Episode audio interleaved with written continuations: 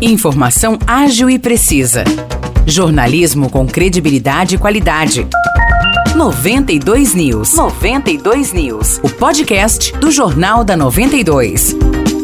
Olá, eu sou Morris Projan e a partir de agora você fica bem informado sobre as principais notícias do dia em nossa cidade e região. No episódio 530 do podcast 92 News, você confere.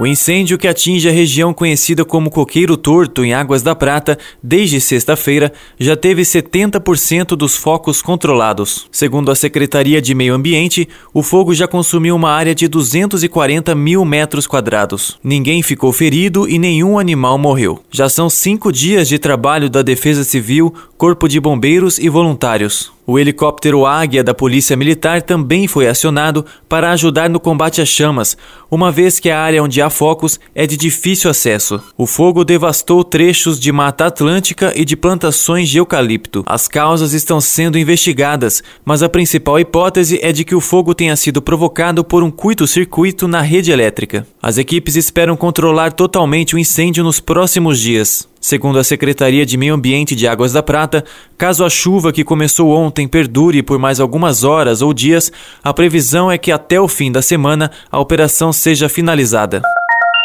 A Prefeitura de Aguaí iniciou as obras de encerramento do aterro sanitário municipal, localizado no Jardim Aeroporto. De acordo com a administração municipal, com esses serviços será recuperada toda a área do aterro que foi degradada por longos anos pelo depósito de resíduos urbanos. A ação contempla limpeza e terraplanagem do terreno, fechamento com cercas de arame em toda a área do aterro e drenagem superficial para conter as águas das chuvas. O aterro municipal atualmente já conta com instalação de poços de monitoramento para análise das águas subterrâneas do local. A verba utilizada na obra é oriunda de convênio com a Secretaria de Recursos Hídricos de São Paulo, no valor de R$ 333.490,13. Somado Somado a esse valor, há uma contrapartida da Prefeitura de Aguaí de R$ 76.500,96, totalizando R$ 409.991,09. O executivo informou que está montando processo licitatório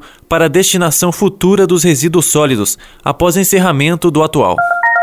Espírito Santo do Pinhal liberou a aplicação da vacina contra a Covid-19 para crianças de 13 e 4 anos. A imunização é realizada na sala de vacina de segunda a sexta-feira, das 7 horas da manhã até as 4 horas da tarde. É necessário que os pais ou responsáveis levem a carteira de vacinação das crianças.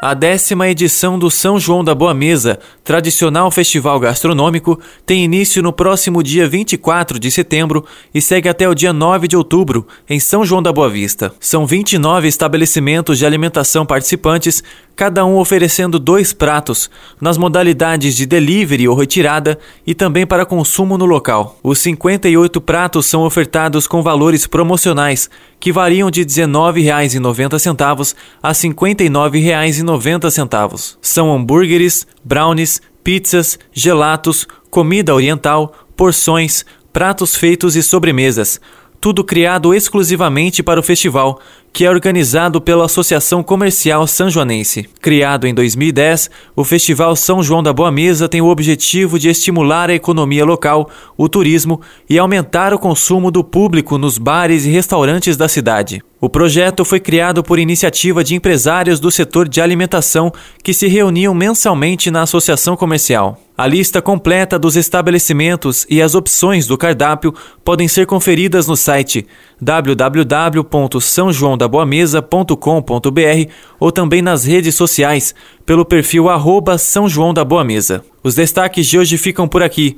Valeu e até o próximo episódio do nosso podcast.